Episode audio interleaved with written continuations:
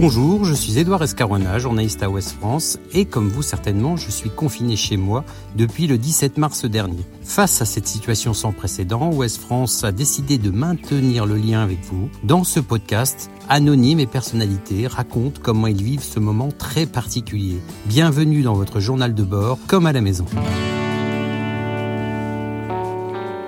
Aujourd'hui, nous prenons des nouvelles de Julien Stéphan, l'entraîneur du club de football du Stade Rennais. Son équipe était troisième quand le championnat s'est arrêté. Et comme les matchs ne reprendront pas, une qualification pour la Ligue des Champions n'est donc plus à exclure. Un an quasiment jour pour jour après la victoire du Stade Rennais en Coupe de France, nous avons eu envie de faire le point avec l'homme fort du club breton, qui connaît un début de carrière assez incroyable. Pour cet entretien, je suis accompagné de Benjamin Hydrac, journaliste à la rédaction sportive de Rennes. Bonjour Benjamin Hydrac. Bonjour Edouard, bonjour Bonjour Julien. Bonjour euh, Julien Stéphane. Bonjour Edouard. Bonjour Benjamin. Alors merci à tous les deux d'avoir accepté de, discuter. Hein. D'abord Julien, euh, une première question. comment vous allez euh, en cette période de confinement? On a changé un, tout petit peu notre, notre rythme de, au, quotidien. On essaye malgré tout de, maintenir des journées cohérentes en se levant relativement tôt. ça nous permet de nous occuper des, des, enfants le matin et notamment de leur activité scolaire. On prend aussi un petit peu plus de temps pour soi, pour faire de l'activité physique et puis il y a euh, beaucoup de, temps aussi passé au, téléphone avec les joueurs, avec les, différents staffs, euh, voilà, pour organiser un petit peu le, quotidien des uns et des autres. C'est-à-dire qu'il a fallu aller très vite. Vous avez euh, organisé vos journées avec votre staff assez rapidement. Comment ça s'est passé? Oui, oui, il a fallu être très réactif. Dans un premier temps, on pensait rester chez soi sur une période relativement courte, donc on avait préparé un un programme d'une dizaine de d'une dizaine de jours. Euh, puis on s'est très vite rendu compte que ça allait durer euh, beaucoup plus longtemps. Donc on a été en, adaptation permanente en réalité, euh, notamment avec le staff technique, pour permettre aux joueurs d'avoir le, le, meilleur programme possible. Eux aussi ont été demandeurs d'exercices, de situations pour maintenir en forme leur leur corps. Euh, et puis au gré des interventions, euh, au gré euh, de ce que nous disait le président de la République et le, et le Premier ministre, il a fallu sans cesse se réajuster. Alors vous avez eu des entretiens individuels avec les joueurs? Vous faites des, aussi des, réunions en petits groupes? Comment ça se passe? Oui, oui, je les appelle individuellement. J'essaye de, de, maintenir du, du, lien le plus souvent possible avec eux, notamment au début puisqu'ils avaient énormément de, de questions n'avait pas forcément euh, de réponse à leur donner très précise quant à la date de, reprise, mais il fallait les, rassurer. Maintenir aussi un niveau de motivation en termes de, préparation, parce que le sportif de, haut niveau, par, définition, il a besoin d'objectifs euh, très clairs et, très précis. On n'était pas capable de leur donner cette, date-là. Donc euh, voilà, ils avaient bien conscience aussi qu'au regard de la, situation au classement, si jamais on pouvait reprendre, il fallait qu'ils soient en forme à la, reprise. Donc, euh, bon, on a énormément échangé au début. J'ai continué à le faire ensuite aussi pour m'assurer que psychologiquement, notamment, tout le monde euh, allait bien. Et puis, je suis pu m'appuyer sur, sur mon staff technique, notamment sur le préparateur physique et le, et le responsable de la performance, qui était aussi en lien quotidien avec les joueurs. Vous avez senti de l'inquiétude à un moment chez certains joueurs ou certains membres du staff? Bah, Des interrogations, surtout des, des, des, interrogations. On vit une période inédite, euh, une période que personne n'a connue. En réalité, euh, personne n'avait les, réponses. C'est le gouvernement qui avait les clés et ils nous ont depuis hier euh, donné une réponse euh, ferme et définitive sur la fin du, championnat. Donc voilà, de l'inquiétude, non, mais de l'interrogation. Voilà, beaucoup, beaucoup, beaucoup d'interrogations. Donc il fallait passer du, temps pour, pour échanger, pour rassurer tout le monde. Vous avez eu des joueurs qui ont été très scrupuleux, très respectueux du confinement? Oui, oui, ils ont été, en tout cas, des retours que j'en ai eu, très, très respectueux, très consciencieux aussi. bon, ils ont très, très vite pris conscience de la, situation, de la gravité de la situation.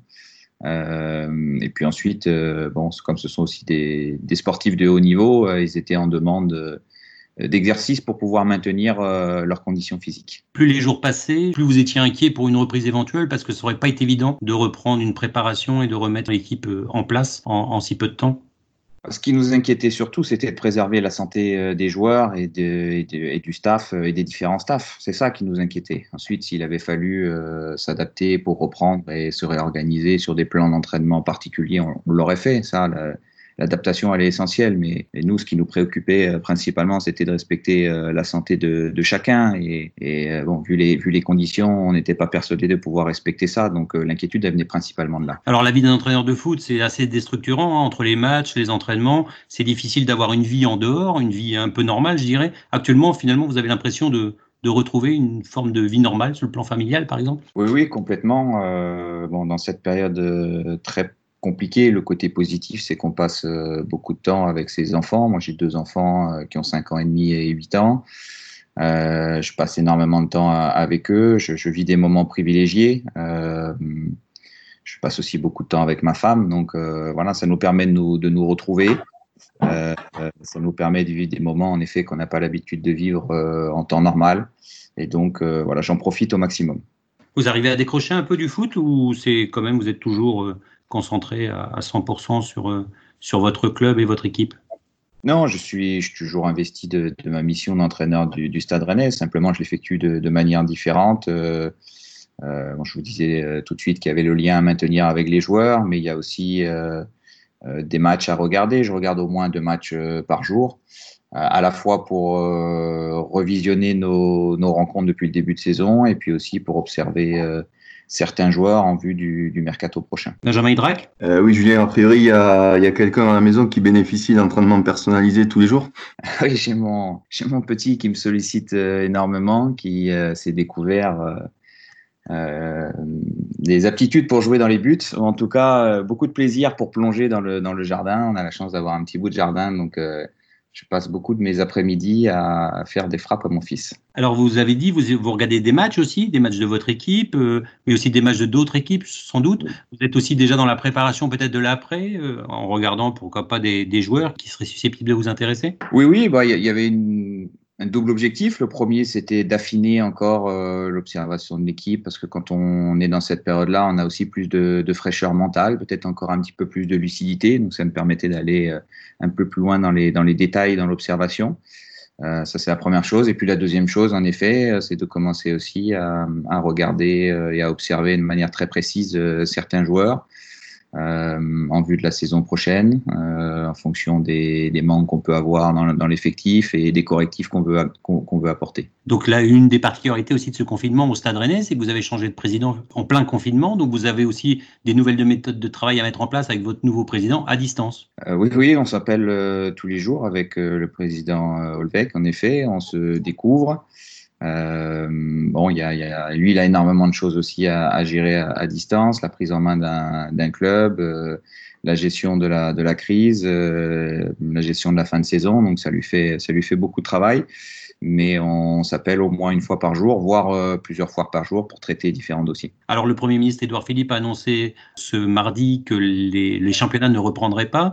Ça vous semble une décision sage, juste, frustrante? Comment vous la qualifiez? Ça me semble euh, en effet sage euh, au regard de la situation. Euh, voilà, la priorité c'était de préserver la santé de chacun et il semblerait que dans l'état actuel des choses, il n'était pas possible de le faire. Donc à partir de là, la sagesse l'a emporté. Et justement, maintenant vous attendez l'autre décision qui est quid de, ce classement, quid des, des, conséquences aussi de cet arrêt, qualifié pour la Coupe d'Europe, la Ligue des Champions. Ça aussi, ça change aussi beaucoup de choses pour la gestion de l'intersaison. Oui, oui, complètement. On est en attente des, décisions des, instances. Euh, voilà, l'annonce a été faite euh, hier après-midi. Euh, laps de temps est encore très, très, très, très court, mais j'imagine qu'il va y avoir des décisions de prise rapidement. Et puis en fonction de, ça, ça nous permettra, nous, de nous organiser en espérant avoir une vue un petit peu plus précise sur le calendrier futur. Si le classement est celui qu'on connaît, avec un stade rennais troisième, ça vous paraît une place qui n'est pas usurpée, une qualification qui n'est pas usurpée, malgré le fait qu'il manque une dizaine de matchs pour, euh, pour avoir un championnat complet? Oui, bon, je pense qu'on aurait tous euh, préféré qu'il y ait euh, une décision sportive de terrain avec les dix derniers matchs. Mais voilà, la situation ne le permettant pas, on a quand même réalisé 75% des matchs, ce qui est beaucoup. Et être troisième du classement après avoir fait les trois quarts du championnat, c'est très significatif de la performance que les joueurs ont fait cette saison. Donc, si jamais le classement devait être entériné en, l'état et qu'on devait être euh, qualifié en, Champions League, euh, ben, je pense que ça serait mérité au regard des, des 75% des matchs qui ont été réalisés. Benjamin Hydrac? Ouais, Julien, on dit souvent que c'est très dur de confirmer après une bonne saison. L'an dernier, vous avez gagné la Coupe de France, huitième de finale de Ligue Europa. Euh, en début de saison, il y a eu beaucoup de mouvements d'effectifs. À l'automne, il y avait des interrogations. Euh, c'est quand même assez exceptionnel d'avoir été troisième à partir de Noël, de l'être resté. Comment elle s'est construite, cette équipe? Oui, oui, bah quand on a euh, 60% de l'équipe qui a fait la finale de la Coupe de France qui s'en va à l'intersaison, euh, il est tout à fait normal et logique euh, qu'il y ait un petit temps d'adaptation au début de la saison suivante euh, pour remettre euh, tout en place. Voilà, je, je pense qu'à un moment donné, à un moment donné, en début de saison, il y a eu des, des attentes trop importantes, beaucoup trop vite, avec en plus un mercato qui a été très très tardif. Euh, donc on pouvait pas d'un coup de baguette magique euh, réorganiser euh, tout ça. Il nous a fallu environ euh, trois mois et ça s'est remis en, en, place à partir de, de, début novembre. Et on a fait un mois de, un mois de décembre exceptionnel en remportant cinq victoires consécutives qui nous a permis de nous, de nous placer sur le podium à la trêve hivernale. Et puis ensuite, euh, eh bien, il fallait maintenir euh, le rythme. C'est ce qu'on a fait jusqu'à jusqu'à mi-mars, euh, en étant toujours sur ce, sur ce podium avec euh, des concurrents très très forts, euh, notamment Lille qui était aussi en, en, en pleine bourre, et qui avait beaucoup beaucoup d'énergie pour pour revenir, mais on les a on les a laissés un point derrière nous. Donc il nous a fallu de la patience, il nous a fallu un petit peu de un petit peu de temps et aussi voilà, beaucoup de, beaucoup de courage et beaucoup de détermination pour rester euh, soudés dans la, la, période qui était un petit peu plus compliquée au mois de septembre-octobre. vous avez fini sur le 5-0 contre Montpellier. Euh, double question, est-ce qu'on arrivait vraiment au, à la phase où l'équipe avait son jeu le plus abouti? Et est-ce que le 4-3-3, ben, il allait devenir euh, l'arme numéro un du stade Oui, le match de Montpellier est sur le plan collectif notre match le plus abouti depuis le début de saison, euh, dans tous les domaines, que ce soit défensivement ou offensivement. Euh, dans l'efficacité aussi, avec euh, des mouvements collectifs de, très bonne facture, des jolis buts, des occasions de, de buts. C'était un, c'est un système euh, aussi que je voulais utiliser depuis un petit moment, mais bon, j'avais pas forcément pu le faire et, et, en effet, on aurait certainement continué dans cette voie-là sur la fin de saison. Alors vous avez été, vous l'avez dit, un peu surpris de, de des mouvements d'effectifs l'été dernier, parce que c'était quand même pas des, des petits mouvements, hein, 60% de, de l'équipe euh, qui avait gagné la Coupe de France qui partait. Vous avez eu un moment un peu d'inquiétude sur votre capacité à, à finalement à rendre compétitive euh, cette euh, nouvelle formation au point d'être aujourd'hui troisième du championnat? C'est assez, c'est assez inespéré presque. Oui, disons que les, les, règles du jeu n'ont pas été bien définies au départ. On m'a jamais dit en fin de saison dernière qu'il y aurait 60% de l'effectif qui partirait. Euh, on m'a toujours dit qu'il y aurait certainement deux ou trois mouvements maximum parce qu'il va aller vendre euh, certains joueurs pour équilibrer les comptes. Ça, j'étais j'étais au courant. Par contre, euh, qu'il y en ait six euh, qui partent d'un coup, euh, ce n'était pas forcément le cas. Donc, on ne me l'avait pas dit de, de cette manière-là. loin, loin s'en faut. Euh, bon, j'ai été un petit peu, en effet, un petit peu surpris. Pour autant, il faut respecter aussi les décisions de la, de la direction et puis euh, ensuite euh, retourner au, travail pour reconstruire une équipe quasiment complètement. Et ça, ça prend du temps. Et je trouve que finalement, on n'en a pas mis énormément de temps parce qu'au bout de deux mois et demi, trois mois, on a trouvé notre vitesse de croisière. Et si on nous avait dit début septembre qu'à la trêve, qu'à Noël, on serait troisième. Je pense qu'il y a peu de, peu de gens qui l'auraient imaginé, euh, et encore moins au, au, mois de mars. Donc euh, voilà, je pense qu'on a vraiment fait une, une très très bonne performance sur, euh, sur ces trois quarts de saison. Benjamin? Oui, ça fait deux saisons d'affilée avec des, des, résultats probants, les deux premières saisons en pro. Euh, mais la semaine dernière, vous n'aviez pas choisi votre équipe. Cette saison, vous avez un peu subi l'effectif. Est-ce que maintenant, le, le, souhait numéro un, c'est de participer beaucoup plus à la construction de, de, celui de la saison prochaine? Le souhait numéro un, c'est qu'on puisse avoir euh, des décisions qui soient collectives et collégiales et partagées. Euh, voilà, avec une vraie, une vraie, vraie réflexion sur la construction de, de l'effectif une réflexion euh, complète qui soit menée euh, à la fois avec le directeur sportif, à la fois avec le, le président, euh, voilà, qu'on soit tous sur, euh, sur la même longueur d'onde par rapport à ça et, et puis qu'on puisse capitaliser d'année en année en apportant, en retouchant un, un tout petit peu l'effectif. Mais euh, si chaque saison on doit euh, changer 60 ou 70% de l'effectif, c'est très compliqué pour pouvoir performer dans la durée. Alors ce qui vous a pas aidé non plus en début de saison, c'est que vous avez eu des blessés, hein, des blessés importants qui ont été absents longtemps. Je pense à Jonas Martin, à, Grenier ou à, à même à, Flavien T qui a été également blessé. Donc ça n'a pas été non plus évident. Il a fallu trouver des ressources au sein de votre propre effectif, les jeunes, mais aussi des gens qui étaient déjà là en place dans ce groupe. Oui, oui des, des, des, joueurs qui n'étaient pas forcément titulaires la saison dernière et qui se sont révélés. Des jeunes joueurs aussi qu'on a souhaité euh, promouvoir dans l'effectif professionnel et à qui on a donné du, du temps de jeu. Euh, je crois que la, la, formation, ça fait partie euh, complète, complètement du, du, projet aussi. Euh, et puis on a eu, oui, on a eu ces, ces blessés. Il a fallu euh, s'adapter en, en, permanence, trouver des options, trouver des, des solutions euh, différentes. Euh, ça n'a pas toujours été simple, euh, mais je crois qu'on a fait preuve de résilience dans cette période-là. Et la résilience est fondamentale dans la performance. Et là, vous avez aujourd'hui une équipe qui a progressé, et c'est ce que les entraîneurs aiment, c'est de voir leur équipe progresser. Euh, entre l'effectif du début de saison et celui qui termine cette saison, vous voyez une vraie marge de progression. Oui, oui, il y a, une marge de progression. Il y a une expérience commune aussi de quelques mois qui nous permet de nous améliorer. Il y a eu du travail, beaucoup de travail derrière tout ça. il y a de la confiance aussi qui s'est emmagasiné. Euh, et puis on a eu l'apport de, de, Steven Nzonzi euh, à la fin du mercato euh, hivernal. C'est un joueur qu'on aurait déjà bien aimé récupérer plus tôt dans la, dans la saison. Ça n'a pas été possible, mais il nous a aussi apporté beaucoup de maturité. Il nous a stabilisé le, le milieu de terrain.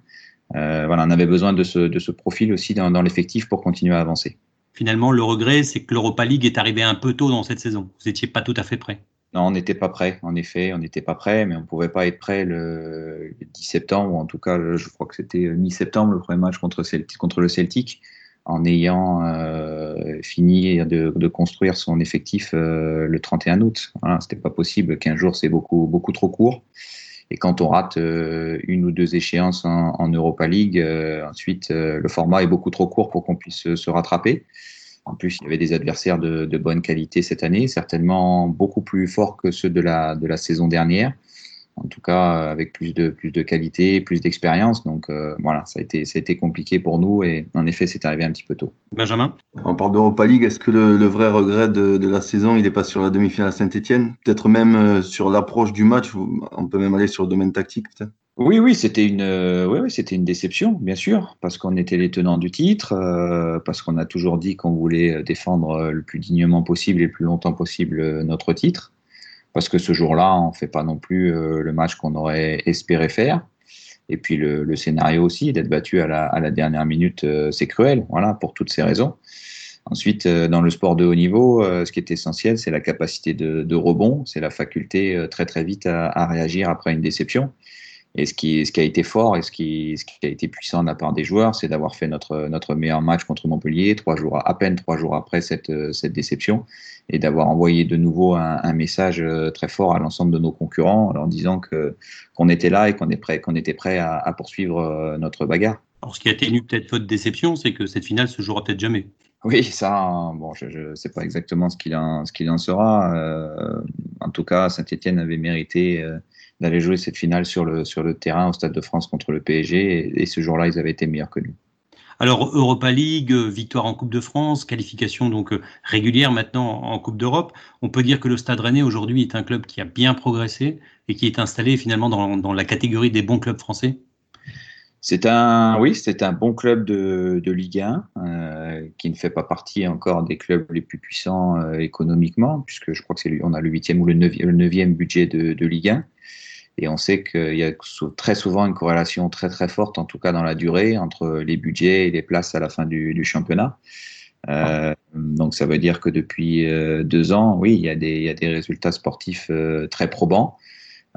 Pour autant, il ne faut pas s'endormir parce que la concurrence est, forte, elle est même très très forte sur le plan économique du moins, et donc il faut toujours euh, être en alerte pour faire euh, différemment et mieux que les autres si on veut maintenir notre niveau de performance. Alors en deux ans euh, à la tête du Stade Rennais de l'équipe professionnelle, vous avez presque tout connu, hein, des qualifications pour la Coupe d'Europe, on l'a dit, une victoire en Coupe de France, également aujourd'hui une pandémie mondiale qui met les championnats à l'arrêt. Euh, c'est une formation en accéléré. Oui, oui, en effet, ce sont des expériences très très riches qui nous oblige à nous adapter en, permanence. Voilà. Euh, lorsque j'ai pris euh, l'équipe en main, qu'elle était 14e au mois de décembre 2018, à 4 points du, du barragiste, quasiment à mi-saison. Bon, la situation sportive n'était pas, pas optimum. Euh, il fallait très très vite euh, pour moi m'adapter à, un nouvel environnement, à, un nouveau championnat, des nouveaux joueurs et performer euh, immédiatement, ce qu'on a réussi à faire en, en, gagnant nos cinq premiers matchs. Et puis après, il y a eu aussi les premiers matchs européens, cette qualification contre Astana, et les premiers matchs à élimination directe pour moi. et puis cette campagne de Coupe de France où plus on avançait aussi dans la compétition, plus la pression était forte parce qu'il y avait la possibilité de remporter un, titre.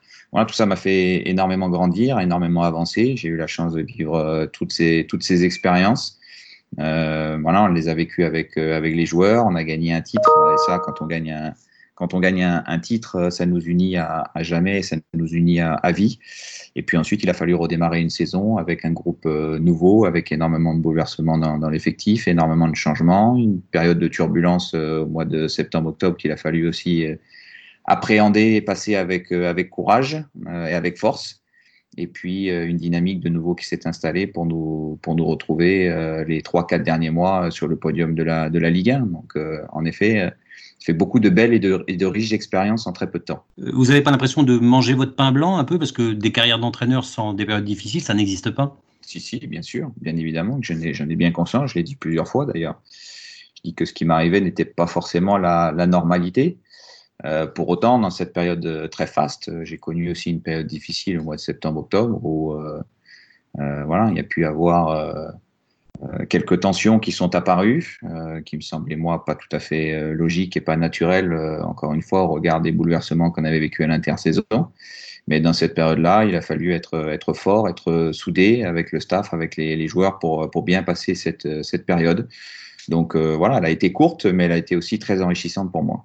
Benjamin Hydrac Vous lui diriez quoi aujourd'hui au, Julien Stéphane du 2 décembre de 2018 Je lui dirais euh, qu'est-ce qu'elle était bien plus paisible ta vie avant? Euh, et ton quotidien, voilà. Mais je lui dirais aussi euh, qu'est-ce que tu as de la chance aujourd'hui de vivre ce que tu vis, euh, parce que je vis des moments fantastiques en exerçant ma passion. Et puis surtout, j'ai vécu des émotions incroyables et j'ai partagé des moments très très forts et très et très puissants avec des gens qui aiment le club, avec des gens qui suivent le club depuis depuis très longtemps. Voilà, et j'ai la, la, chance d'être au bon endroit au, bon moment. Il a quoi de différent, le Julien Stéphane, entraîneur de, de Ligue 1, et celui qui était entraîneur de, de National 2 Oh, il y, a, y, a, y, a, beaucoup de différences. Pas du tout, ce n'est pas du tout le même métier. Euh, quand on fait de la, de la formation ou de la post-formation, on travaille sur le, sur le moyen ou sur le, sur le long terme. On a du temps pour pouvoir euh, fonctionner. Euh, on peut faire des expériences sans que c'est forcément de fâcheuses euh, conséquences. Là, on est plus sur le plus sur le court terme. On a une pression qui est beaucoup plus forte. Euh, on est aussi beaucoup plus observé. On est beaucoup plus euh, attendu. Euh, voilà, ce sont deux métiers euh, complètement différents, mais je les vis euh, pleinement. Ça, voilà, la formation m'a beaucoup appris, m'a permis de me faire aussi mes propres expériences, m'a permis d'acquérir de l'expérience en termes d'entraînement, de, gestion humaine ça a été finalement un laboratoire pour moi. Et puis aujourd'hui, j'ai basculé dans le monde euh, professionnel et, j'en suis ravi. Ça correspond parfaitement à ce dont j'avais, ce que je souhaitais aussi, en ayant bien conscience de, vivre des moments privilégiés et que ce, métier-là peut, peut, aussi nous amener à, à, traverser des périodes beaucoup plus compliquées. Benjamin Drac en quoi vous considérez que vous ayez le plus progressé? Est-ce que c'est dans, la gestion des émotions? Est-ce que c'est dans l'approche tactique? Il y a eu trois euh, schémas cette saison utilisés. Est-ce que c'est dans la gestion humaine? Oui, on s'améliore dans, tous ces domaines-là et, j'espère continuer à le faire euh, encore euh, dans l'avenir. parce que le temps nous permet toujours de nous améliorer, l'expérience nous permet de nous améliorer. mais oui, oui, j'ai grandi euh, tactiquement parce que j'ai rencontré des problèmes euh, bien plus compliqués en faisant des matchs de, Coupe de France, de championnat et de, Coupe d'Europe. J'ai grandi aussi euh, sur le plan de la gestion des, des émotions parce que j'ai eu des matchs à fort enjeu à, à préparer. Et puis, euh, bien sûr que j'ai aussi énormément avancé dans mon management, euh, parce que le management d'une équipe professionnelle n'a rien à voir avec le management d'une équipe de, jeunes. Hein, il faut être beaucoup plus précis encore. La moindre euh, petite erreur peut avoir des conséquences très, très importantes. Donc, il faut penser, réfléchir encore plus tout ce qu'on fait. Alors, vous disiez au début de, de votre carrière euh, d'entraîneur, que vous n'étiez pas forcément programmé pour prendre des pros, que la formation, ça vous plaisait beaucoup, ça vous aurait manqué quand même de ne pas, de pas vivre ce que vous vivez actuellement? Oui, oui, mais je, pense qu'à chaque, enfin, dans, sa vie professionnelle, on aspire à, différentes choses en fonction de l'âge, en fonction de l'endroit où on est. Euh, en effet, au départ, euh, le monde professionnel n'était pas forcément quelque chose qui m'attirait spécialement, mais j'étais aussi très très jeune. J'ai commencé à entraîner à, à 24 ans sans avoir fait de carrière de, très haut niveau derrière moi. Donc il fallait que je me, que je me fasse, que je me construise en tant qu'éducateur, en tant qu'entraîneur. Euh, il fallait que je m'assure aussi euh, que je sois bien fait pour, pour ça, parce que c'est un métier qui est, très très prenant, qui est usant. Donc les, les 10 ans d'expérience à la formation euh, m'ont convaincu que je souhaitais poursuivre dans cette voie-là. Et puis, et puis au fur et à mesure des expériences aussi et des clubs que j'ai fait, j'ai aspiré à un moment donné à voir autre chose, donc je me suis formé pour. J'ai eu cette opportunité ici dans ce club qui m'est qui m'est très cher, qui m'a fait grandir, euh, et je, vis en effet euh, des moments extrêmement privilégiés, extrême, extrêmement forts, et euh, j'ai aucun regret d'avoir d'avoir pris cette, option-là et d'être parti dans le, monde professionnel. Alors, ce qu'on remarque aussi, c'est que la pression vous galvanise. On a l'impression que quand il y a de l'enjeu, quand c'est compliqué, même quand c'est tendu euh, au sein du club, on a l'impression que, vos, forces se décuplent. Vous, vous, sentez cette, vous aimez cette pression? Oui, j'aime les défis. J'adore, en tout cas, j'aime particulièrement les défis. Euh, voilà, dans le défi, on peut gagner ou perdre, mais en tout cas, euh, ça permet de mobiliser toutes nos ressources pour essayer de gagner le plus souvent possible. Donc en effet, plus, il y a de la pression, plus c'est dur, plus il y a de l'enjeu, moi plus ça m'intéresse, parce que ça m'oblige à être euh, encore meilleur dans la préparation des matchs, encore meilleur dans la communication, encore meilleur dans le, dans le management. Euh, voilà, donc euh, oui, c'est pas quelque chose qui m'inhibe, bien au contraire. Benjamin? On parle beaucoup des joueurs, de la relation à la direction, mais être entraîneur pro aujourd'hui, c'est aussi manager une équipe, un staff tous les jours, c'est-à-dire mobiliser comme un, comme un chef d'équipe d'une entreprise. Oui, oui, c'est définir des objectifs à, chacun. Bon, il y a la, partie joueur, bien sûr, mais il y a la partie euh, staff qui est fondamentale dans le bon fonctionnement euh, du quotidien. Donc, il faut que chacun soit bien à sa place, euh, que la fiche, de, la fiche de poste et la feuille de route soient le, plus précis et le plus clair possible. voilà, donc on a des gens autour de nous, il faut savoir déléguer, il faut savoir leur donner des, responsabilités. Et si on a aussi de, si bons résultats depuis maintenant un peu plus d'un an et demi, euh, c'est aussi parce qu'on a un staff d'une très très grande qualité, avec énormément de, compétences, euh, un staff qui est jeune, qui est dynamique, qui travaille euh, énormément et qui est partie prenante dans la réussite. Alors, si le grand public vous a un peu découvert depuis, depuis décembre 2018, il y a quelqu'un qui était encore plus dans l'ombre, c'est Mathieu Le Scornet. Vous l'avez choisi comme adjoint de suite, il était à la formation. Aujourd'hui, quelle est, quelle est, sa part dans votre réussite à vous? Elle est, elle est très importante parce que j'ai quelqu'un euh, de confiance à côté de moi. Je peux travailler et fonctionner les yeux fermés avec lui. Euh, je le connais depuis que, depuis que je suis arrivé au club. Lui, il est là depuis euh, une vingtaine d'années. Il a toujours très très bien travaillé sur les plus petites catégories, que ce soit l'école de foot ou, la préformation. Alors ça a pu en surprendre plus d'un qu'un entraîneur inexpérimenté aille chercher un adjoint euh, qui fonctionnait avec les, avec les très jeunes. Mais moi, je, je, je, je savais pertinemment à qui j'avais affaire, je savais que j'avais de la loyauté, je savais que j'avais de la compétence, je savais que j'avais du caractère en face de moi. Et peu importe l'âge, quand il y a euh, toutes ces qualités-là, il faut, il faut foncer, il faut y aller. Donc euh, voilà, il, au quotidien, il, il sait parfaitement ce que je, ce que je pense, il lit, il anticipe euh, beaucoup de choses, il me soulage, euh, au même titre que les, que les autres personnes du staff. Mais euh, voilà, lui, je l'ai choisi et, je suis ravi de l'avoir choisi. Vous vivez, vous en couple avec lui, en fait On se retrouve à 8 heures le matin et on se quitte souvent entre 19 et 20 heures le soir. Donc, on passe beaucoup plus de temps avec les, collègues, avec les personnes du, staff qu'avec notre propre famille. Donc, oui, c'est une deuxième famille c'est des rapports euh, différents, ce sont des rapports professionnels, mais avec certains, ça dépasse le cadre du professionnel. il y a des liens affectifs qui sont très forts. Je pense que cette solidarité aussi est intéressante à avoir au, quotidien pour pouvoir encore mieux travailler. Et vous comprenez du coup tous ces entraîneurs qui, qui, qui, ont un adjoint qui les suit pratiquement partout tout au long de leur carrière, c'est quelque chose qui aujourd'hui vous parle? Bien sûr, un, un, entraîneur ne peut pas tout faire tout seul, euh, a fortiori dans la, la, période dans laquelle on est. C'est déjà le cas depuis, plus, depuis plusieurs saisons. Maintenant, ce sont les, réussites sportives, ce sont les réussites de, staff avec des, avec des joueurs, de staff euh, complet, de spécialistes dans leur domaine euh, d'activité. Pour reprendre l'exemple de, Mathieu, par exemple, ce n'est pas qu'un simple adjoint, c'est aussi quelqu'un qui j'ai donné la mission de, développer individuellement les joueurs sur le plan technique notamment les, jeunes joueurs, les joueurs en post-formation, puisqu'on en a beaucoup qui nous ont rejoints euh, dans le groupe. Donc, il fait des, des exercices supplémentaires, du travail supplémentaire à, avec eux. Il y a aussi un travail de vidéo euh, associé. Donc, euh, voilà, les, les, les staffs euh, et, les, et, les, personnes qui composent les, les staffs ont, ont, un travail très précis à, à faire et, et sont partie prenante dans la réussite. Alors, il y a un exemple qui vous touche de près, hein, qui dans, dans ce contexte-là, c'est celui de votre père avec Didier Deschamps, par exemple. Oui, oui, c'est évident qui, qui, fonctionne extrêmement bien depuis maintenant euh, dix ans. Ensuite, euh, papa, lui, avait eu d'autres expériences euh, antérieures en étant numéro un.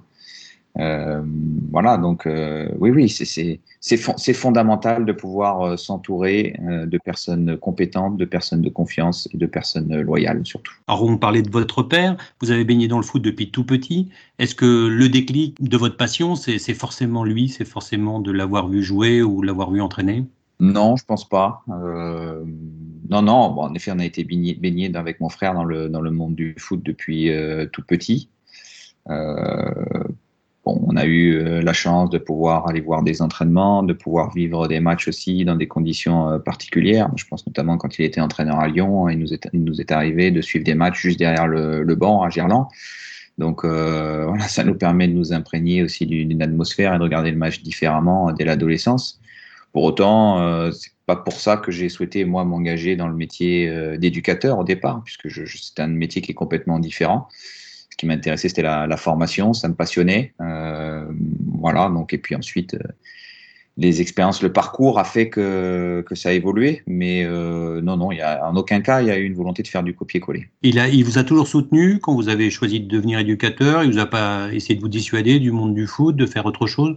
Non, non, non, non. Il m'a dit, écoute, euh, vis tes, tes expériences, euh, construis-toi, et puis tu verras où ça te, où ça te mènera. Euh, voilà. Ensuite, lorsque j'ai pris l'équipe, euh, euh, bien sûr que j'ai pris des, des, conseils auprès de, de, proches, et il a fait partie de, de ceux qui m'a donné le, le, plus de conseils, bien évidemment. J'aurais eu tort de m'en priver. pour autant, on a chacun nos, nos, personnalités, on va avoir chacun nos, nos parcours. Moi, il y a des erreurs que je voulais pas faire au, départ. Euh, voilà, et puis ça nous arrive de, débriefer aussi, d'échanger euh, régulièrement. Mais lui n'a pas tous les tenants et les aboutissants. Il me donne simplement une observation extérieure de quelqu'un d'expérimenté. Moi, ça me permet toujours euh, voilà, de, partager. Et je sais que il comprend très bien ce que je vis puisqu'il l'a vécu avant. Et, et c'est un métier qui est, qui est, tellement particulier que pour bien le comprendre, il faut, il faut le vivre. Et justement, est-ce que vous avez la même vision du foot avec lui? Oui, oui, on partage des idées de, bien évidemment, de, de jeux collectifs. On partage euh, des idées de, de, de, de solidarité, de générosité euh, sur le, sur le terrain. Voilà. Ensuite, on n'a jamais eu de débat euh, très passionné sur la sur la tactique. Euh, on, on, a des, des, des, on vit dans des moments différents, c'est construit dans des moments différents. On a rencontré aussi des personnes différentes euh, au, gré de nos parcours. Euh, voilà, moi j'ai envie de me, construire aussi euh, personnellement par rapport à tout ça, mais il y a plein d'autres aspects dans lesquels je le sollicite, notamment dans le management, dans la communication aussi. Euh, parce que parce qu'il a beaucoup beaucoup plus d'expérience que moi et, c'est important de s'appuyer sur des gens d'expérience. Alors le jeu du binôme Deschamps-Stéphane, c'est très pragmatique, hein, c'est très tactique aussi. Euh, vous vous retrouvez euh, dans, dans ces aspects-là du foot? Ouais, je pense que c'est un peu un petit peu réducteur de, de dire ça. Le, le, le, jeu de, de Deschamps-Stéphane à Marseille, ça a permis d'être champion de France, de gagner trois coupes de la Ligue consécutives. Euh, c'est des titres qu'il n'avait pas remportés depuis, euh, je crois, 1993. Donc ça faisait euh, très très longtemps qu'il n'avait pas remporté de, titres. Et on ne remporte pas des titres sans qu'il y ait de la qualité dans le jeu. C'est pas possible. Voilà. Ensuite, c'est une demi-finale de, championnat d'Europe, c'est euh, une victoire en, Coupe du Monde. Les titres, ils viennent jamais par hasard dans une équipe. Il faut un équilibre. voilà, c'est important d'avoir un équilibre. Mais j'ai vu moi des matchs aussi de très très bonne facture et de très très bonne qualité, avec des émotions. Je pense au match contre l'Argentine en Coupe du Monde, euh, ça se finit à, 4-3. C'est un match avec énormément d'émotions. Après, euh, oui, il y a eu d'autres matchs peut-être un petit peu plus euh, compliqués collectivement. Mais voilà, quand on gagne, on gagne jamais par hasard. Et ce qui est sûr aussi, c'est qu'il y a de la performance toujours. Et ça, ça vous intéresse beaucoup sans doute. Bien sûr, bien sûr. On fait du haut niveau pour la performance et pour gagner. Ensuite, il y a différentes manières de, gagner. Moi, j'aime pas juger sur le comment on gagne parce qu'on a, chacun nos sensibilités, chacun nos perceptions. Par contre, ce qui est certain, c'est qu'on fait tous de la compétition pour, euh, gagner, euh, bon, de manière euh, loyale, mais on peut gagner par le jeu de possession, on peut gagner par la contre-attaque, on peut gagner grâce à la stratégie.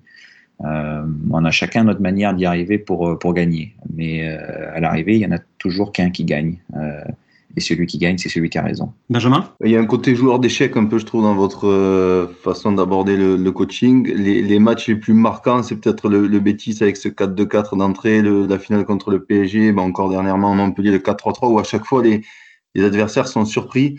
D'où ça vient cette idée d'aller chercher la faille et de l'exploiter au maximum? Bah, Ça vient d'un travail euh, d'analyse, euh, forcément, qu'on fait avant les, avant les matchs, euh, qu'on fait de manière toujours très, très précise, peut-être encore plus pointue et encore plus poussée lorsqu'il y a des, des, des, grands événements. on en revient à la notion de défi. Euh, mais il y a des stratégies, euh, oui, différentes qu'on joue une finale de coupe ou un match euh, coup près en Coupe d'Europe sur un match retour ou un match de, de, championnat en milieu de saison. Il y a des stratégies qui peuvent différer parce que parce qu'il y a des moments où on a besoin de prendre plus de risques d'autres que d'autres, ou alors il y a des moments où, où, on a le sentiment que le match peut peut, peut basculer autrement. Euh, je crois que encore une fois, la, la, une, des, une, des, grandes forces d'une équipe, ça doit être sa capacité d'adaptation et il faut préparer les joueurs à pouvoir s'adapter euh, d'un match sur l'autre à, à, un système ou une stratégie différente et surtout à l'intérieur d'un match. Euh, parce qu'un match, on ne le maîtrise jamais du début jusqu'à la fin. Il y a toujours des temps forts, il y a toujours des temps faibles. L'adversaire peut aussi, lui, s'ajuster. Il faut être très réactif. Euh, c'est pour ça que c'est important de bien le connaître, de bien connaître ses forces et ses, et ses fragilités et de contrôler les forces de l'adversaire et d'aller appuyer là où ça fait, là où ça peut faire mal et là où il y a un petit peu plus de, de difficultés chez, chez notre adversaire.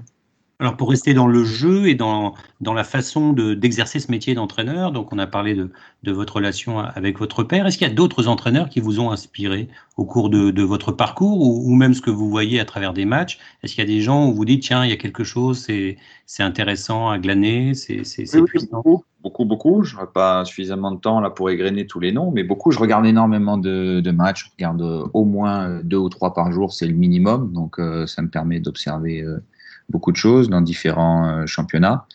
Euh, voilà, j'ai eu la chance aussi, euh, en ayant fait trois centres de formation, d'avoir vu fonctionner bon nombre d'entraîneurs dans, dans les périodes où, j'étais dans ces différents clubs. Donc j'ai aussi pioché des informations sur leur management, sur leur communication, sur leur manière de fonctionner avec les joueurs, sur les séances d'entraînement. Euh, je crois qu'un entraîneur, c'est un voleur euh, d'idées, un petit peu. Donc, euh, plus il en vole et plus ça lui permet d'emmagasiner des renseignements. Et ensuite, il faut bien les, bien les ranger, bien les classer pour que ça soit bien clair dans, sa tête et fixer un cadre précis aux joueurs.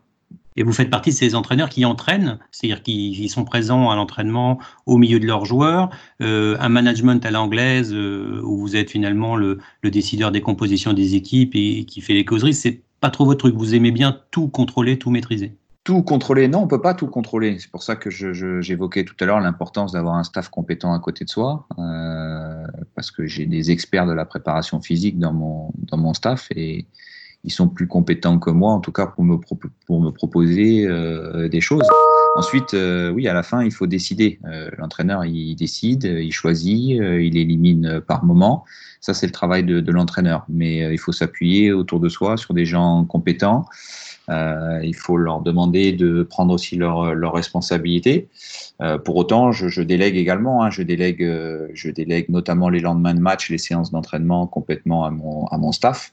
Mais pendant la semaine, oui, j'aime j'aime être au milieu des joueurs parce qu'il faut faire passer des, des idées pour préparer le match suivant. Et là, il faut, il faut les mettre en application sur le terrain pendant les séances d'entraînement. Et j'estime que c'est mon rôle de le faire à ce moment-là. Euh, quelle est la part de psychologie finalement dans, dans, dans, la, performance des joueurs? Je pense, je pense à votre discours à la mi-temps de la finale de Coupe de France qu'on a vu récemment hein, sur un film fait par le club. C'est-à-dire le match a tourné depuis un quart d'heure, il y a eu le poteau de Niang, il y a eu le but du 2 Les joueurs n'ont pas pris conscience. Évidemment, vous, vous, vous, êtes en train de leur dire ce qu'ils viennent de vivre sans que les vraiment perçus. Donc quelle est la part du psychologique? Elle est pour moi très très importante, encore plus dans, ce type d'événement-là. Euh, voilà, alors, ce qui est paradoxal, c'est qu'à ce moment-là, j'avais bien évidemment aucune expérience de ce, de ce genre d'événement, mais il y a pas quelque chose d'instinctif, quelque chose qu'on a au fond de soi qui nous fait dire que euh, il faut absolument positiver à ce moment-là, parce que je, je, je, ressentais quelque chose de, de très puissant. Euh, mais le, le, le, côté psychologique a, a, une part prépondérante dans la, dans la réussite. On a des, des joueurs, mais on a surtout des hommes en face de nous qu'il faut galvaniser il faut en tirer le, maximum. S'ils sont professionnels, s'ils sont à ce niveau-là, c'est qu'ils ont des ressources euh, très très importantes. Et le devoir de, l'entraîneur, l'objectif de, l'entraîneur, c'est d'aller tirer la quintessence de, ces joueurs qu'il a en face euh, de lui. Voilà, en tout cas, c'est ce qu'on cherche à, faire. Et par moments, ça passe par des, oui, par des, par des discours euh, puissants qui permettent de galvaniser. À d'autres moments, il faut rassurer. par moments, il faut aussi un petit peu houspiller ses, ses joueurs bon, on, joue sur différents euh, canaux, mais euh, voilà, l'aspect psychologique, il est fondamental. Mais là encore, Julien, on est face à différentes écoles d'entraîneurs. Il y a des écoles, il y a des, des entraîneurs qui, qui estiment que les causeries ne servent pas à grand chose, que les, gens, les, joueurs sont professionnels et qu'ils ont finalement, ils sont adultes. Et il y a d'autres entraîneurs qui savent que à un moment, il faut être en capacité de piquer ces joueurs, de les, comme disait euh, Benjamin, de psychologiquement leur, leur, euh, les booster. Vous, vous êtes plutôt dans la catégorie de ceux qui, qui ont besoin d'être proactifs dans ces moments-là? Je pense que c'est lié aussi euh, aux personnalités de, chacun. Euh, voilà, oui, moi j'aime la causerie, j'aime ça. C'est un, exercice qui me prend du temps. Je lui accorde beaucoup de temps de préparation. Euh, j'aime communiquer devant les joueurs, j'aime leur communiquer ma, passion, mon envie, ma motivation.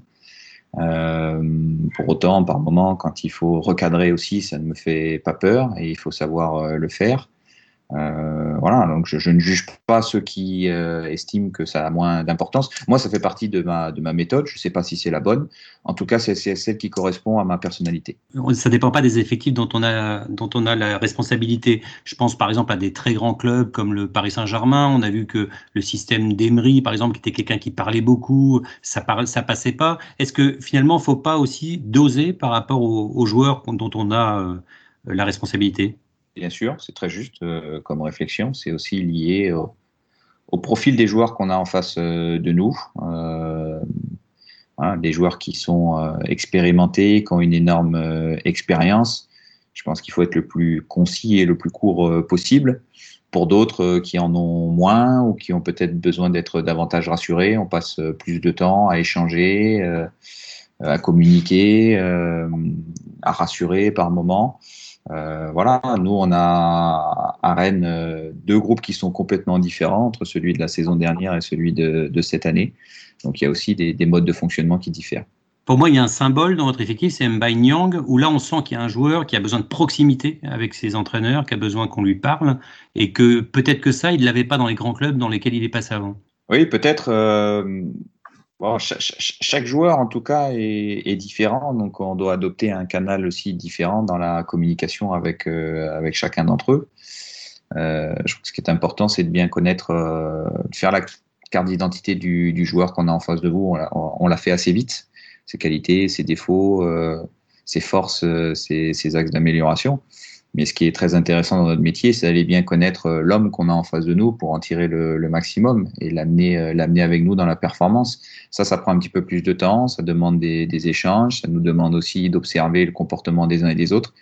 Et puis encore une fois, dans ces moments-là, il faut énormément s'appuyer aussi sur son, sur son staff, parce que le staff nous permet de nous ramener des, des détails qui sont importants dans la, dans la connaissance du joueur. Donc voilà, c'est une entreprise collective pour ensuite pouvoir utiliser le bon canal avec le joueur. Benjamin Drac. Alors, on, sait de plus en plus de choses des causeries. Elles durent entre 5 et 10 minutes. Elles sont, elles sont faites 2 heures, 2 heures et demie avant le, le match. Ce qu'on sait moins, c'est la gestion humaine au quotidien. C'est-à-dire, par exemple, quand vous recevez un joueur dans votre bureau, est-ce que vous êtes seul? Est-ce que vous allez parfois sur des problématiques de vie? Combien de temps ça dure? À quelle fréquence? Vous les voyez? Euh, je suis, oui, moi je souhaite les voir euh, seuls. Euh, on m'a souvent conseillé de le faire, de, de, voir les joueurs avec au moins un témoin, euh, bon, notamment quand il y avait des, des problématiques à, à, gérer. Moi, je préfère être seul avec eux, en, dans une intimité euh, complète. Euh, voilà, avec le maximum de transparence.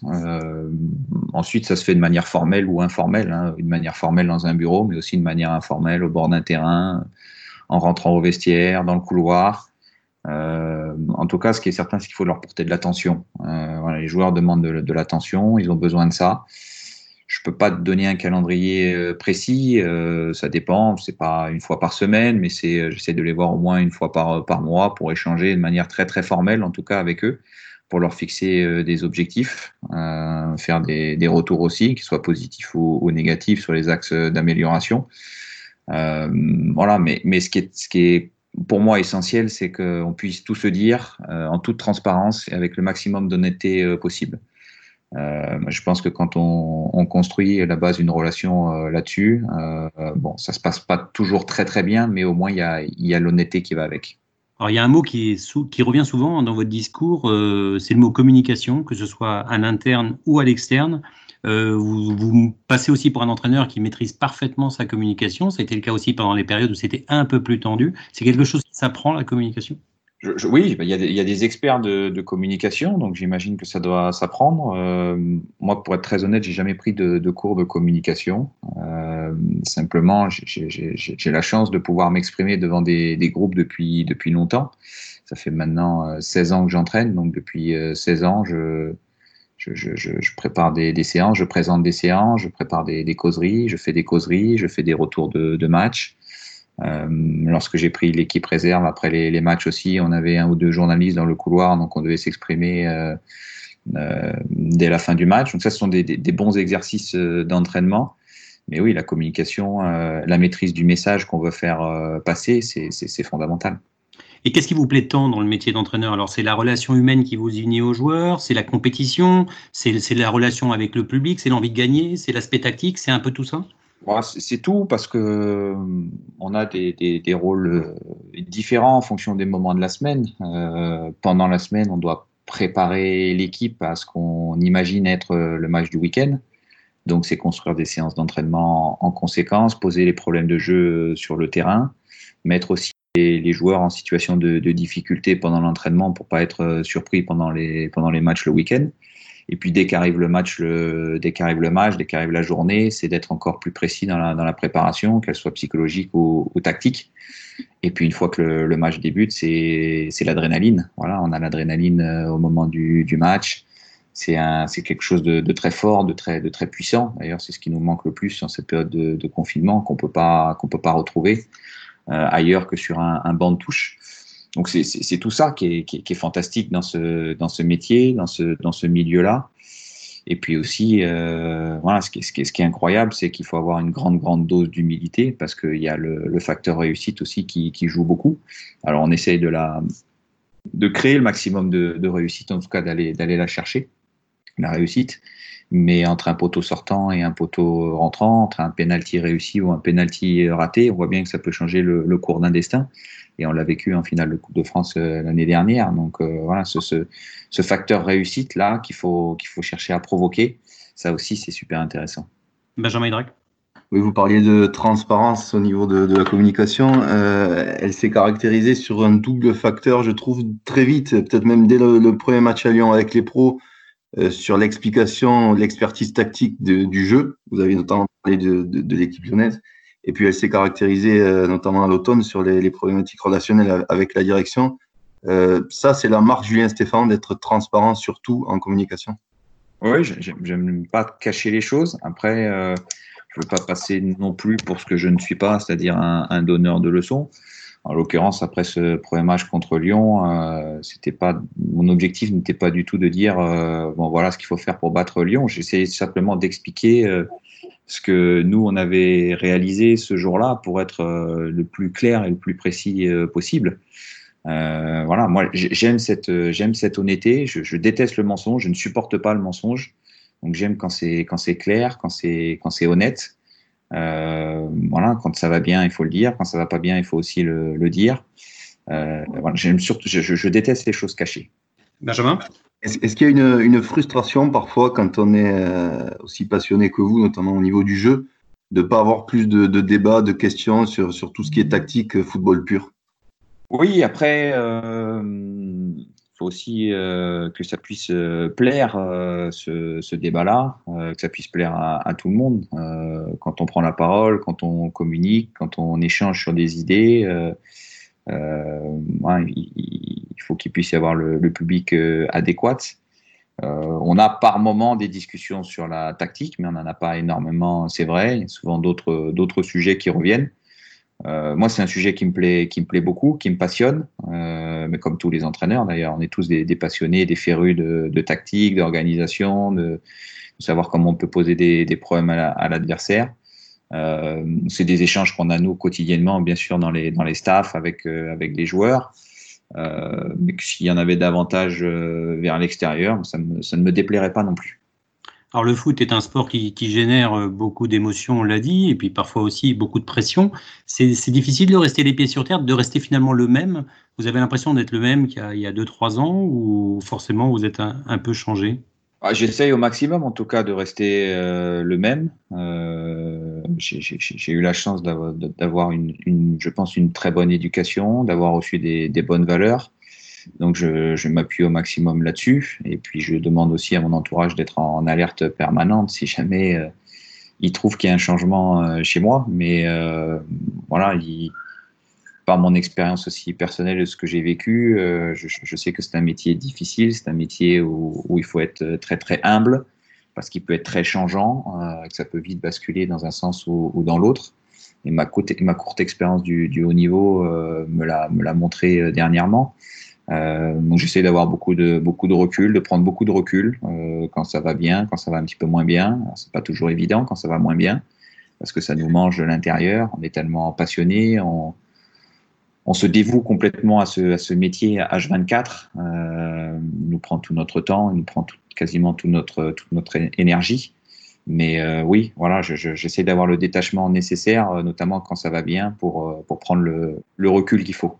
Et tout ce que tout ce qu'il y a autour du foot, euh, les, les, médias, le, le, les gens, le public, tout ça, c'est aussi une forme de, de pression. On a l'impression que vous, vous êtes euh, quelqu'un d'assez ouvert et contrairement à d'autres entraîneurs qui sont souvent dans une relation plutôt tendue, que ce soit avec les médias ou, ou avec l'environnement, euh, on sent que vous, vous souhaitez faire en sorte que ce soit le plus apaisé possible. Oui, en tout cas, euh, bon, fait que je sois arrivé euh, il y a peu de temps dans ce, dans ce métier-là, euh, je pense que j'ai encore beaucoup de fraîcheur. Euh, J'espère que ça sera encore le cas euh, dans 5-10 ans. Euh, ça voudra dire que je suis encore dans le métier et puis que, que je n'ai pas changé. Mais euh, je pense qu'on a, on a le devoir de, de partager et d'échanger. On a des, des gens qui nous suivent à longueur de journée, qui font souvent beaucoup de sacrifices pour venir nous voir, des sacrifices personnels et des sacrifices financiers pour venir suivre les matchs.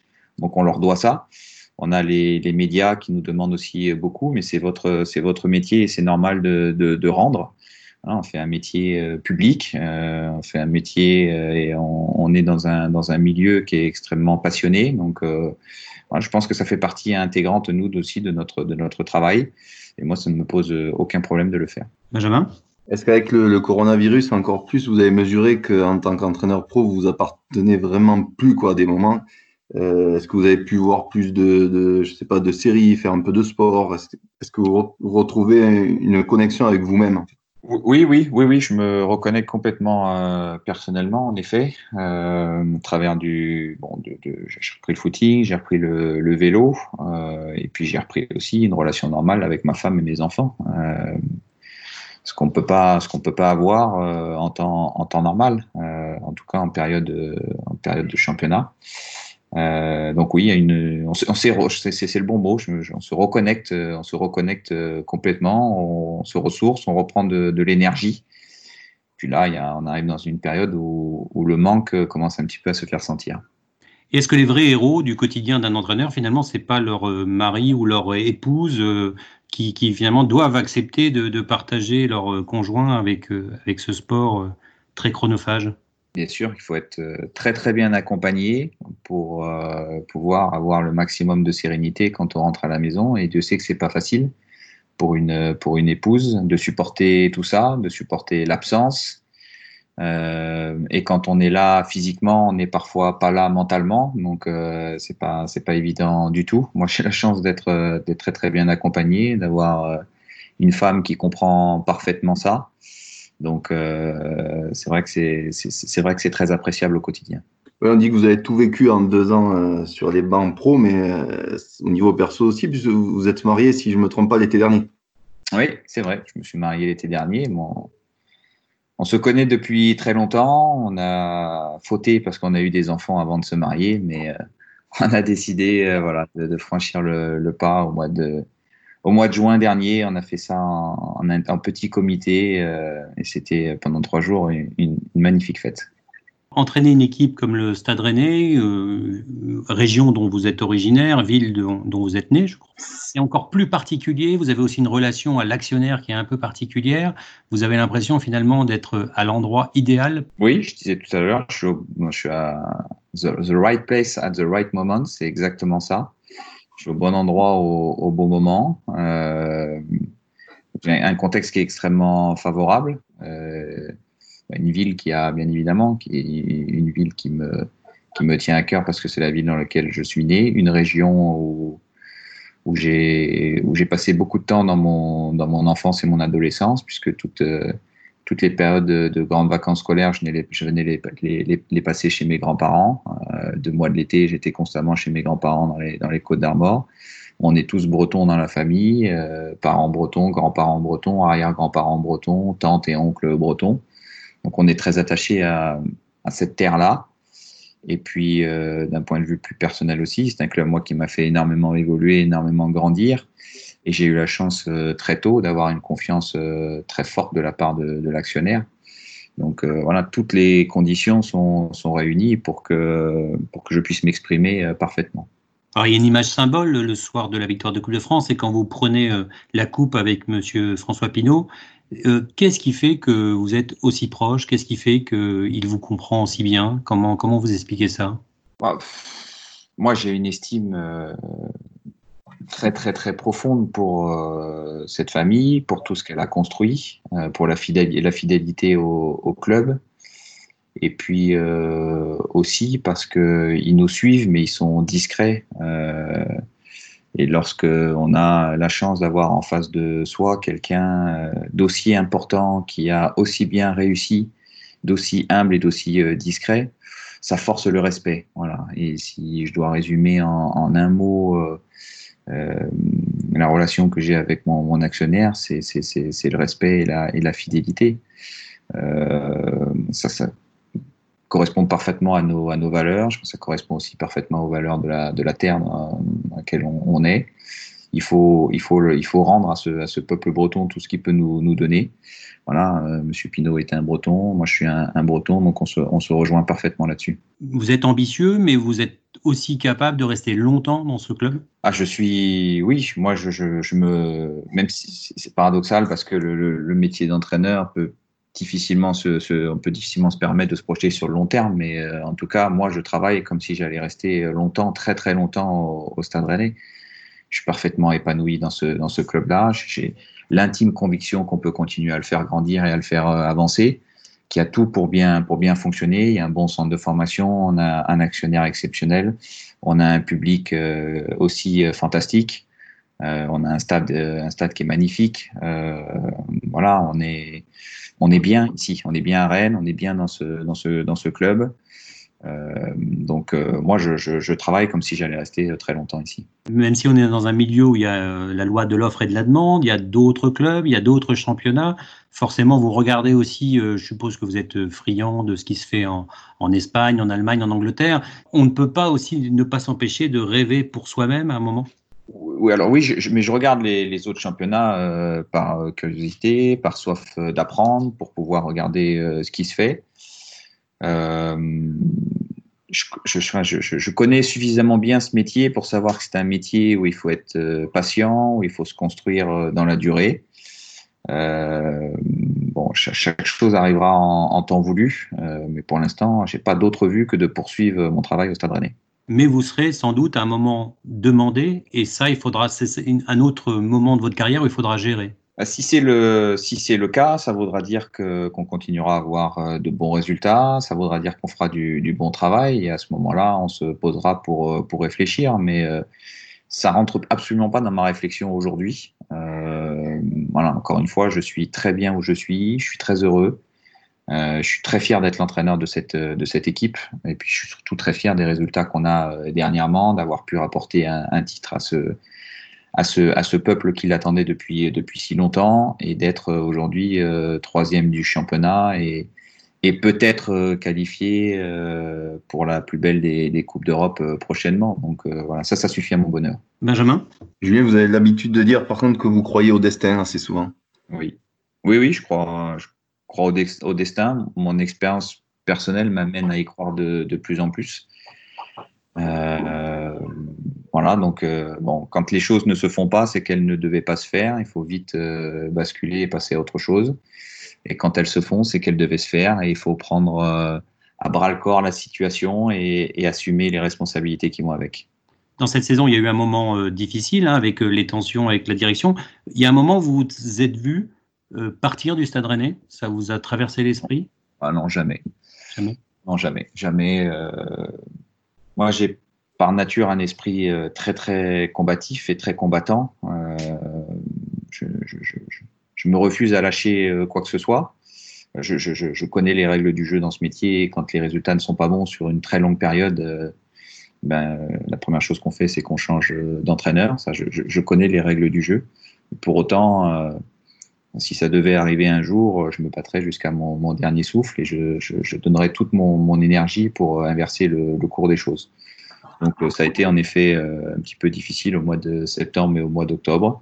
Mais je, je, je, me suis battu et on s'est battu avec le staff et avec les joueurs pour renverser la situation. Benjamin? Oui, il y a, y a, une prise de risque, vous disiez, dans, dans le métier d'entraîneur qui vous plaît beaucoup. Euh, il y en a un qui a été pris en fin de saison dernière, qui passe désormais inaperçu, mais c'est de lancer Kamavinga aussi jeune en pro. Euh, comment ça se passe à ce moment-là? Vous l'amenez euh, avec vous dès le début, il me semble, en décembre, quand vous prenez l'équipe euh, sur les entraînements. Et puis, petit à petit, vous jugez qu'il est capable de débuter. Oui, oui. Bah, la, la, première chose, une des premières choses que je fais lorsqu'on me donne l'équipe, la responsabilité de l'équipe, c'est que j'emmène Eduardo avec moi, qui, était, qui était un joueur que je connaissais parfaitement puisqu'on avait fait les, six premiers mois avec la réserve ensemble. Il avait à ce moment-là, euh, il venait juste d'avoir 16 ans. Euh, je savais que c'était un joueur à, très gros potentiel. Je savais surtout qu'il était prêt euh, mentalement à pouvoir supporter ça, c'est-à-dire une intégration au groupe professionnel, des entraînements au quotidien. Je savais pas que ça, je savais que ça ne nous montrait pas à la tête. Donc, il était suffisamment mature pour pouvoir pour pouvoir le supporter. Ensuite, c'est pas pour autant qu'il était prêt à, jouer immédiatement en Ligue 1 ou en, ou en Coupe d'Europe. L'objectif, dans un premier temps, c'était de lui faire vivre euh, euh des expériences en l'amenant 19e, 20e lors de, certains déplacements, qu'il puisse faire des préparations de, matchs sans y participer encore, qu'il continue à, s'entraîner quotidiennement avec des pros, qu'il écoute, qu'il observe, qu'il prenne des, conseils. Et puis lorsque c'était le, bon moment, je voulais que ça se passe euh, à domicile pour lui, parce que ça me semblait être mieux de débuter, en tout cas de débuter un premier match devant notre public, là, il se trouve que c'était trois jours après la, victoire en, Coupe de France. Donc, euh, tout le, le, contexte était extrêmement, extrêmement favorable.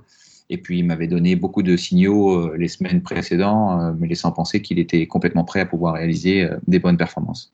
Alors justement, la qualification possible, probable même en Ligue des Champions, est-ce que c'est pas la meilleure nouvelle pour espérer garder Eduardo Camavinga. Oui, c'est une, bonne nouvelle. Pour autant, c'est un joueur qui est, qui est construit. Il, a aussi un entourage qui est très réfléchi, euh, qui ne conditionnait pas forcément, contrairement à ce que j'ai pu lire, son avenir au, Stade Rennais euh, par rapport à une qualification en, Ligue des Champions. Euh, voilà, c'est quelqu'un qui a une attache forte, très très forte à, à son club formateur aux gens qui l'entourent. Euh, bon, si jamais on peut jouer la, la plus belle des, des compétitions, euh, ça, ça, renforcera encore l'attrait, bien évidemment, de, de, notre club. Mais euh, Eduardo et son entourage euh, pensent à sa carrière sur le moyen et sur le, et sur le long terme. Ils savent très bien qu'après une, une, saison comme celle-là, euh, confirmer, c'est pas ce qu'il y a plus simple, et de le faire euh, dans son club euh, formateur, ça peut être extrêmement positif. Alors on parle d'Eduardo Camavinga, qui est une, une, perle sans doute, mais est-ce que vous, il y a des joueurs qui vous font rêver? Moi j'aimerais bien savoir euh, quels sont les joueurs, tous joueurs confondus, qui font rêver Julien Stéphane? Oui, il y a des joueurs que, il y a des joueurs que j'admire, bien sûr qu'il y a des joueurs que j'admire. Euh, bon, c'est des banalités de dire que, que, Messi, me fait, Messi me fait lever de mon, mon fauteuil. Euh, les génies, globalement, me font lever de, de mon fauteuil. Euh, voilà, des génies, il y en a quelques-uns dans le, dans le foot moderne. Ceux qui font des choses différentes, j'aime beaucoup. Mais ensuite, quand on est entraîneur et qu'on a la chance d'avoir ces, ces joueurs-là dans son effectif, il faut aussi les entourer les encadrer de, de joueurs qui sont capables de réaliser d'autres tâches. Et c'est pas les plus faciles à manager. Et c'est pas toujours les plus évidents à manager, non, parce que par définition, le, le génie est différent. Donc, euh, il a un canal, lui, de, de, fonctionnement qui est encore différent des, des autres. Mais euh, voilà, ce sont, ce sont des joueurs qui créent des, des émotions particulières. Et euh, on en revient au, au, sport de haut niveau, on en revient toujours à la même chose, c'est de fournir et de créer des émotions. Benjamin? Vous disiez récemment dans une interview en Espagne que Guti et, et Redondo, par le passé, vous, vous plaisaient beaucoup. Mm. Euh, Aujourd'hui, ce profil de joueur, euh, ce serait qui pour vous? Ce serait un Rakitic ou qui, qui d'autre? Ouais, il y en a peut-être, il y en a moins des joueurs, euh, des joueurs de ce, de ce calibre-là, des joueurs euh, Redondo, Guti, des joueurs élégants, des joueurs de, de passe, euh, mais des joueurs de, de, passe avec une qualité exceptionnelle. Euh, au Real, il y a Kroos qui a encore aujourd'hui ce niveau dans la, dans la qualité de, dans la qualité de passe vers l'avant, dans la, dans la faculté à, éliminer. Mais comparer les joueurs à les époques, c'est compliqué. Ça, c'était il y a une vingtaine d'années. Le foot a, a énormément évolué euh, depuis et va encore certainement encore euh, énormément évoluer. Euh, voilà, à l'époque, c'était des joueurs qui, qui me plaisaient énormément parce que c'était des milieux de terrain axiaux. C'est le poste que je, que je jouais et je les, je les tellement, tellement élégants et tellement forts dans la, dans la passe et dans le jeu collectif euh, que ça me parlait. C'est des milieux axiaux, mais pas forcément des meneurs de jeu à l'ancienne derrière un attaquant, qu'ils aient le, une vision du jeu qui permette le jeu de passe, euh, casser des lignes aussi à l'occasion? Oui, parce que le, lien au départ euh, sur, les premiers, sur les premières relances, le lien entre la, les défenseurs et les, et les milieux, c'est la base du, jeu collectif. Voilà, il faut qu'on ait de la qualité dans, cette, dans ce secteur de, jeu-là pour installer un bon jeu de position, pour installer une maîtrise euh, collective. Euh, ensuite, les, les, les, joueurs les plus créatifs, les joueurs les plus décisifs sont plus hauts sur le, sur le terrain, c'est ce qu'il y a de plus dur à faire. Mais euh, avant de pouvoir alimenter ces joueurs euh, créatifs dans de bonnes conditions, il faut que la, la, les premières relances et les premiers enchaînements soient de qualité. Benjamin? Julien, on a connu et, et, vous avez connu aussi un football avec des numéros 10. Alors c'est un, un poste, c'est un profil qui tend à, à disparaître. Euh, pourquoi aujourd'hui c'est si compliqué de, de, jouer avec un numéro 10 Vous-même, la saison dernière, avec Ben Arfa qui était un peu dans ce registre, vous avez rarement joué avec Ben Arfa derrière deux attaquants. Oui, il y a beaucoup de une densité physique de plus en plus forte euh, sur le, dans le foot moderne, euh, avec euh, énormément de monde dans l'axe, dans le cœur du, du jeu, dans l'axe du terrain, énormément. Donc les, les actions décisives se font maintenant davantage, euh, ou en tout cas les déséquilibres se font davantage sur les côtés. Donc les relations entre les, les excentrés et les latéraux, euh, c'est de plus en plus euh, important. Euh, pour contourner cette, cette densité athlétique. Euh, voilà, c'est une des raisons pour lesquelles euh, il y a peut-être moins de possibilités de jouer avec un numéro 10, deux attaquants en losange ou en, en 3-5-2. Mais pour autant, voilà, pour autant, on peut imaginer par moment aussi des milieux en, en losange. Euh, on a de plus en plus de, joueurs extérieurs qui sont des, faux pieds, qui partent de, l'extérieur pour rentrer vers l'intérieur, mais avec des positions larges au, départ. Hein, c'est pour moi principalement lié à la, dimension athlétique et à la densité qu'il peut y avoir dans l'axe du terrain. Alors Julien, j'aimerais bien qu'on termine aussi sur cette euh, crise sans précédent que, traverse le monde avec euh, cette pandémie. Forcément, le sport sera différent dans les mois qui viennent. on parle encore de, huis clos, par exemple. Un sport sans public, c'est quand même contre nature. Oui, parce que, parce que le, sport, c'est le partage. Et que le partage, on l'a avec notre public. voilà, donc si jamais on doit reprendre le début de saison prochaine à, huis clos parce que, parce que les conditions ne sont pas réunies pour, pour réouvrir les stades, on le fera. Mais euh, j'espère qu'on pourra retrouver euh, au plus vite, en tout cas, euh, notre, notre public, ceux qui nous aiment, ceux qui nous, ceux qui nous suivent. Ça doit aussi énormément leur, leur manquer parce qu'on a besoin de partager des choses avec eux. C'est pas improbable de penser que si tour préliminaire il y a, il pourrait se jouer à huis clos, par exemple, pour la Ligue des Champions. Euh, oui, peut-être, peut-être. Je n'ai pas la, réponse aujourd'hui à cette, à cette question, euh, mais c'est une possibilité. Et dans l'aspect psychologique des joueurs, la présence du public, ça change quand même beaucoup la donne. Énormément. Énormément. Ça, ça booste les joueurs, ça les pousse. Euh, pendant, le, pendant le match, ça donne une, une énergie, une force supplémentaire.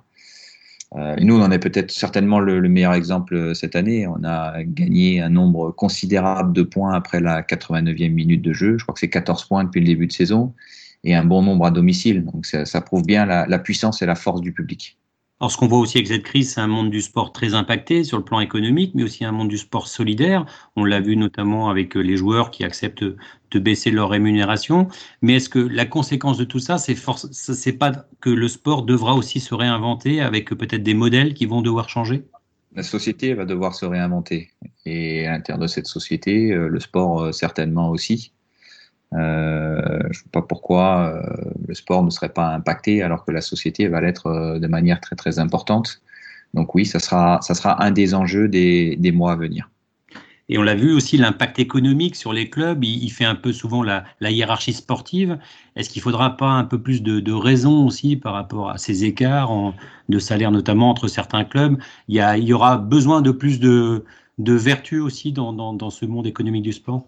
Certainement certainement, euh, certainement qu'il y aura des, ajustements importants à ce niveau-là. Euh, je pense que la, la, formation prendra aussi encore plus d'importance dans les, dans les mois et dans les années à venir. Euh, en tout cas, c'est un créneau dans lequel nous, on s'est investi depuis, depuis très très longtemps.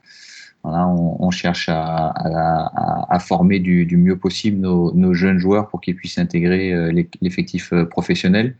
Et, je pense que les, clubs dans l'avenir qui seront capables de, fournir euh, au maximum euh, euh, leurs équipes pro seront peut-être les, clubs qui s'en sortiront le mieux. Et plus que jamais, sans doute, les gens ont besoin aussi de rêver et que le sport est un peu l'opium dont ils sont privés actuellement. Oui, les joueurs ont besoin d'émotions, les, les gens pardon, ont besoin d'émotions, les gens ont besoin de, de, partage. Le foot permet ça c'est pas le c'est pas le seul euh, secteur d'activité qui permet de le faire, mais euh, on a par moments quand même euh, des, moments extrêmement puissants lorsqu'on va partager un, match de foot, surtout un match avec des enjeux, avec des, rebondissements. Donc oui, c'est un manque pour pour tout le monde. On, espère qu'on va pouvoir revivre ces moments-là le plus rapidement possible. Benjamin? Est-ce qu'on mesure encore mieux avec une, une crise comme ça que le, que le, foot est un vecteur social, mais à la fois côté joueur, staff et à la fois côté, côté passionné? Oui, oui, on en a bien conscience au, quotidien, mais on sait une, une de, nos, de nos missions lorsqu'on va pouvoir euh, reprendre, c'est de redonner aussi du baume au cœur à ces, à ces gens, à, à, toute cette population qui va, qui va souffrir, qui va être impactée par ce, par ce virus, qui auront euh, des jours euh, qui risquent d'être difficiles. Et nous, on aura une, une mission. Voilà, on, on, sera en mission euh, de manière encore plus importante que d'habitude. C'est de donner du plaisir aux gens. ce qu'on voit aussi, c'est que le Stade Rennais, dans ce contexte-là, est un club serein, calme, un actionnaire qui est calme aussi, un entraîneur qui est calme, un président qui est calme. On a l'impression que le Stade Rennais, vous avez, vous avez envie d'être compétitif et différent à la fois, c'est-à-dire euh, de ne pas euh, se prendre pour ce que vous n'êtes pas. Oui, mais à l'image de notre actionnaire, voilà, il faut qu'on soit l'image de notre actionnaire, euh, qu'on soit, euh, bah, qu'on reste avec nos valeurs, voilà, euh, qu'on reste ambitieux, mais aussi qu'on ne se prenne pas pour ce qu'on n'est pas, qu'on reste réfléchi, qu'on reste pondéré. pour autant, avec un investissement complet et, total, je pense que si le, le Stade Rennais ressemble de plus en plus à son actionnaire, il aura encore de, beaux jours à, vivre devant lui. Et donc cette qualification probable en Ligue des Champions, ça va changer le statut du club, selon vous, ou il faut, il faut continuer à progresser, à être ambitieux sans, sans renier justement ses valeurs? Non, il faut toujours continuer à toujours continuer à avancer, toujours avoir la volonté de, s'améliorer. Euh, il est sûr que si ça se confirme, et qu'on est amené à être qualifié pour la plus belle des, compétitions. Ça peut être aussi un, virage et un tournant important. Euh, attention de ne pas tomber dans, certains pièges et de, pas, de, ne pas se prendre pour ce qu'on n'est pas. Euh, mais en tout cas, ça peut nous, nous permettre de continuer à, bien grandir et bien avancer. Mais pour l'entraîneur que vous êtes, c'est sans doute un été très très compliqué à gérer entre cette compétition et une intersaison marquée par le coronavirus. Oui, oui, bien sûr. Bon, pour l'instant, il n'y a aucune vue sur le, sur le calendrier. Euh, ça fait deux mois que les, que les joueurs sont chez eux, confinés. Euh, on, ne sait pas si dans les semaines qui arrivent, on va pouvoir reprendre une toute petite partie de l'entraînement en mini-groupe. Si ce n'est pas le cas, euh, il y aura une coupure qui, va, qui aura duré quatre ou, ou, cinq mois. C'est quelque chose, encore une fois, d'inédit, qui n'est jamais arrivé. Euh, on aura certainement besoin d'une période de préparation beaucoup plus longue que d'habitude, euh, peut-être deux mois, deux mois et demi de préparation avant de reprendre le championnat. Donc euh, voilà, il faudra encore une fois s'adapter. Est paradoxal, c'est que les joueurs n'ont pas joué depuis longtemps et vont avoir besoin de vacances quand même parce que psychologiquement, ils ont été eux aussi confinés. Donc ça ne sera pas évident, ils ne pourront pas partir le loin. Donc il va falloir sans doute anticiper la reprise, mais il y a aussi besoin d'une coupure après ce confinement. Oui, oui, ils auront besoin d'une coupure. Euh, en effet, la coupure, elle ne sera pas physique. La fatigue, elle ne sera pas physique, mais elle, sera psychologique. Savoir qu'il n'y a rien de pire que pour des joueurs de, haut niveau de ne pas pouvoir assouvir euh, leur passion, de ne pas pouvoir se dépenser, ou en tout cas pas comme ils ont l'habitude de, le faire. Euh, je ne dis pas que c'est plus dur pour des joueurs de haut niveau que pour l'ensemble de la, de la population, mais eux ont, ont l'habitude d'avoir une décharge d'adrénaline très très importante donc ils n'ont plus ça, donc il y aura besoin d'avoir une, coupure psychologique avant de pouvoir repartir et, reprendre. Benjamin? Julien, vous aurez encore plus de temps pour cibler les, profils des, recrues. Euh, est-ce que vous attachez beaucoup à la personnalité aussi des recrues, à l'environnement, à l'évolution de vie? Oui, oui, bien sûr, bien sûr. Il nous faut des, joueurs qui nous apportent une plus-value dans l'effectif, mais aussi des joueurs qui soient qui soient frais et des joueurs qui soient euh, capables de partager des valeurs euh, collectives. Ça, c'est très, important, c'est fondamental. Je vous disais tout à l'heure, on n'est pas les plus riches, euh, loin de là. Et si on veut compenser avec d'autres clubs qui ont des, des, moyens bien plus importants, on ne peut pas se tromper à ce niveau-là. Et vous serez sans doute amené à reprendre l'entraînement avec des joueurs qui seront encore sous contrat avec le Stade Rennais, peut-être jusqu'au 30 juin, ou qui seront appelés à partir. Donc ça va être aussi une période où des joueurs vont aller, venir, ça ne sera pas simple. Oui, oui, ça ne ça, ça, sera pas simple, mais c'est la, la, période euh, qui veut ça. Euh, pour l'instant, on n'a aucune lisibilité, encore une fois, sur la, la reprise de, l'entraînement. Est-ce qu'on pourra le faire en, petit groupe ou pas, euh, dans un laps de temps plus ou moins réduit? Ça, ça on n'a pas, les, on pas les réponses. J'espère que les, prochains jours pourront nous apporter quelques, quelques réponses à ce niveau-là. Vous avez hâte d'avoir un vestiaire surchargé vous pourrez faire votre causerie comme celle de la, de la finale de la Coupe de France, ça voudrait dire que le coronavirus est derrière nous Tout à fait, on a, de, on a déjà de, de, de, vaincre ce, ce, virus, ça c'est sûr, et puis après de, se retrouver, de, repartager des moments ensemble, de, recommencer le travail dans des, dans des conditions qui seront peut-être euh, différentes, mais euh, qui nous permettront en tout cas de, repenser, de penser à un avenir plus radieux et plus joyeux. Eh ben, merci beaucoup, Julien Stéphane. On vient de faire l'équivalent d'un match de foot, pratiquement 1h30. C'est passé très très vite. C'était très intéressant. Merci beaucoup. Merci à vous. Merci pour l'invitation. C'était un, réel plaisir de partager ce moment avec vous. Euh, un petit message pour les, tous les supporters du, Stade Rennais. Continuez à, bien vous protéger. Portez-vous bien et, et j'espère à très vite. Merci beaucoup, Julien. À très bientôt. À bientôt. À très bientôt. Au revoir. Retrouvez cet épisode ainsi que nos autres productions sur le mur des podcasts et aussi sur notre application Ouest France. N'hésitez pas à nous mettre 5 étoiles si vous avez aimé ce programme.